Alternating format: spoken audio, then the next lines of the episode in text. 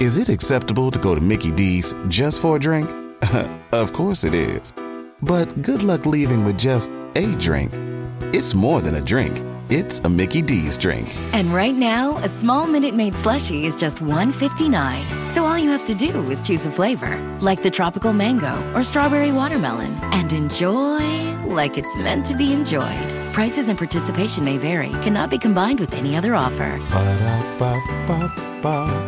¿No se merece tu familia lo mejor? Entonces, ¿por qué no los mejores huevos? Ahora, Egglands Best están disponibles en deliciosas opciones. Huevos clásicos, de gallina libre de jaula y orgánicos de Egglands, que ofrecen un sabor más delicioso y fresco de granja que le encantará a tu familia. En comparación con los huevos ordinarios, Egglands Best contiene la mejor nutrición como 6 veces más vitamina D, 10 veces más vitamina E y el doble de omega 3 y B12. Solo Egglands Best. Mejor sabor, mejor nutrición, mejores huevos. Visita egglandsbest.com para más información.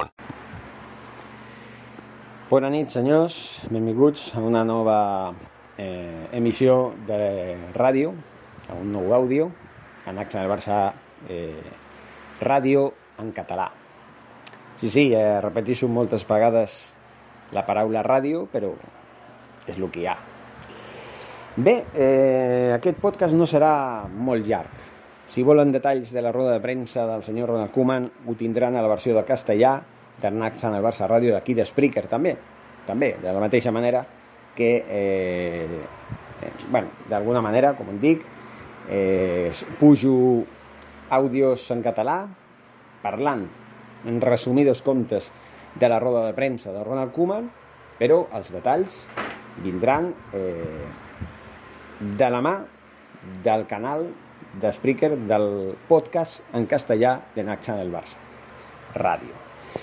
Molt bé, eh, parlem una mica de què és el que ha donat de si el senyor Ronald Koeman en la roda de premsa. Una vegada més s'ha mostrat eh, gens autocrític, no ha hagut autocrítica de cap de les maneres, sempre amb excuses, sempre parlant dels jugadors de manera despectiva, sobretot quan es tracta de jugadors de la cantera, i bueno, parlant de que el Rayo Vallecano és un rival difícil perquè és un rival que està fent una bona temporada d'inici, un recent ascendit, però que no significa que, que no sigui difícil. L'any passat, a la Copa del Rei, en una de les eliminatòries, ens va tocar el Rayo Vallecano i ens va costar molt passar l'eliminatòria i ha de ser un referent en el qual tenim que mirar-nos com una espècie de mirall.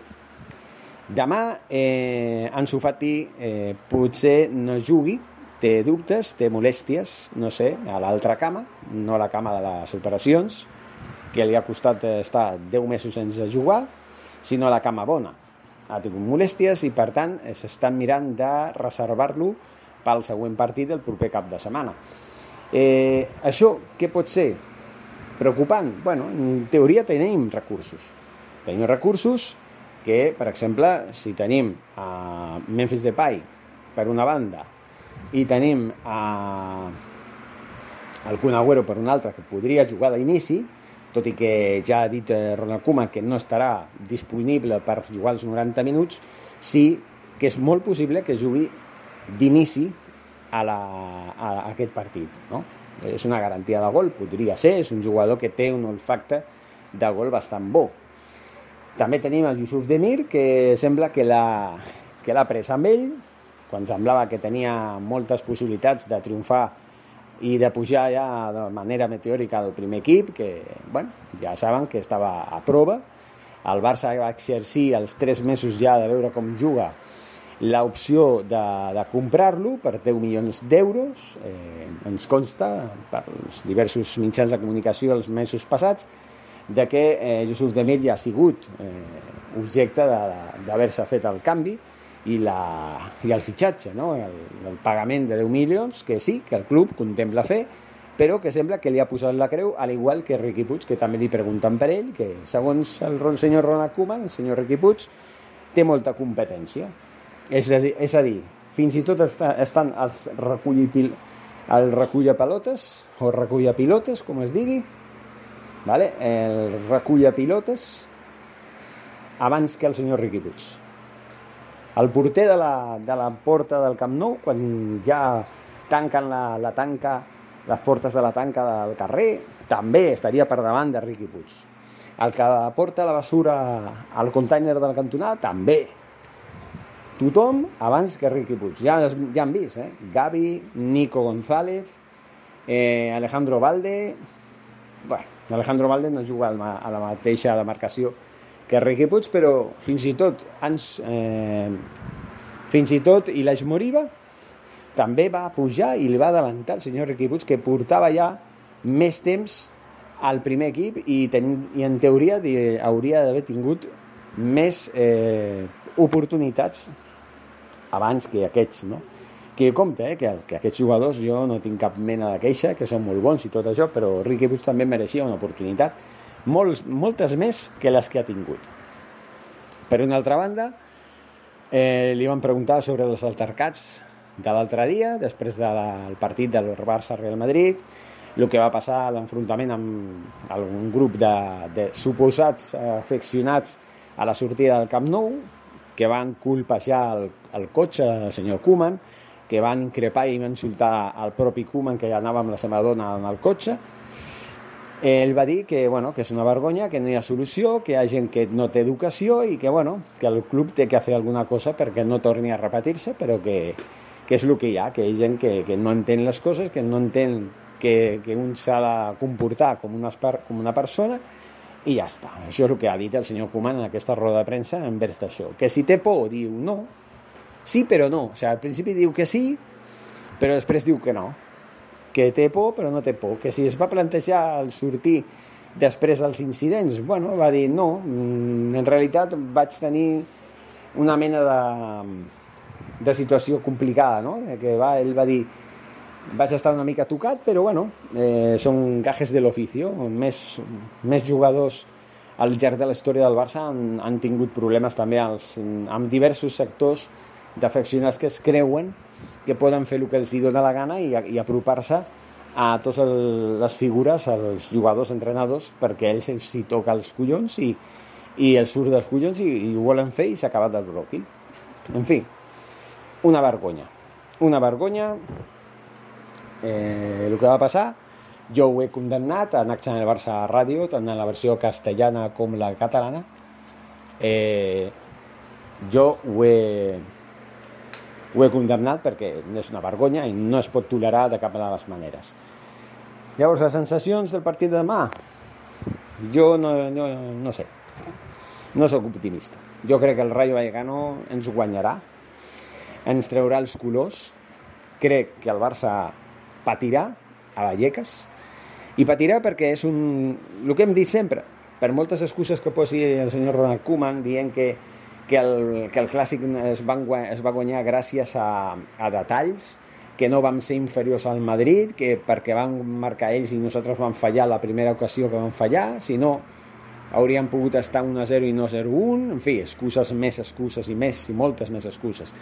Eh, d'alguna manera també exponent als jugadors eh, públicament els fallos i les errades que han tingut quan han tingut eh, Minguez ha tingut errades també ho ha dit públicament quan l'ha tingut eh, Nico González també sembla que els hi posa la creu i s'ha acabat el bloc i si són canterans i tenen una errada pum, adeu, ja no compto més amb ell el mateix que Samuel Umtiti que no és cantera però ja portava uns anys al Barça també eh, l'ha pres amb ell, per molt que la porta li demanés que, si plau, dona-li més oportunitats, no ha jugat més. Des d'aquells partits de pretemporada, el senyor Ronald Koeman sap que n'hi ha jugadors que no jugaran, i punt. I ja està, i un d'ells és Riqui Puig, que no ha jugat cap minut en el que portem de Lliga, i el senyor Umtiti, des dels dos primers partits de pretemporada, no ha tornat a jugar més. Una vergonya tras, tras altra, o sigui, darrere l'altra, per dir-ho de les dues maneres. En fi, senyors, eh, sensacions molt àgries. Espero que si el Barça no dona la talla, no dona bona imatge i perdem o no guanyem, millor dit, el partit, tot i que empatem, eh, tot i que pugui ser un resultat positiu, un empat a, a Vallecas, perquè és un cap difícil, tradicionalment sempre ho ha sigut, jo segueixo pensant que des de que la victòria val 3 punts, eh, empatar també és una derrota.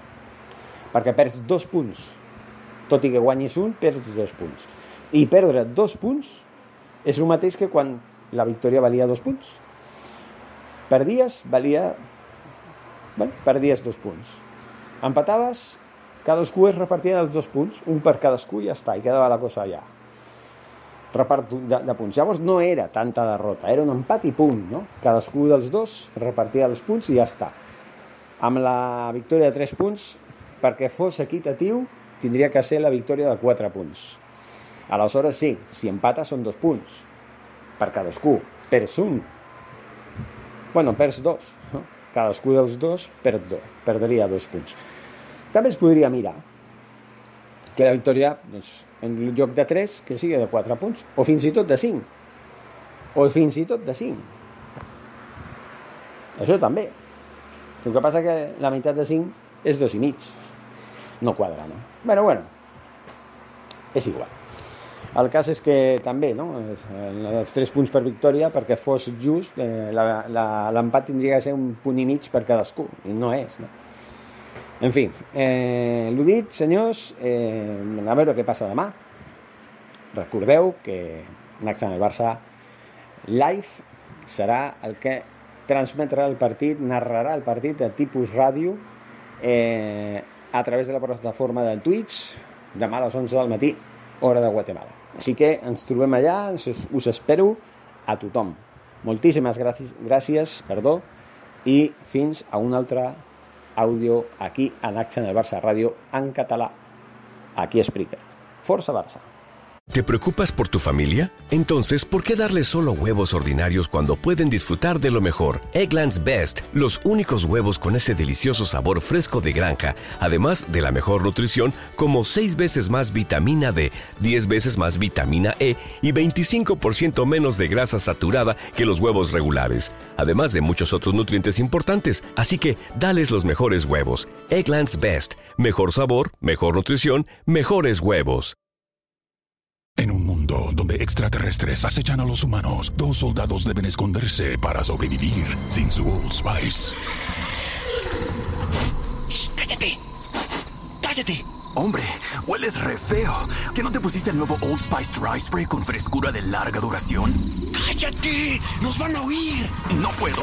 ¡Apestas! ¡Te dije! ¡Se me olvidó el Old Spice!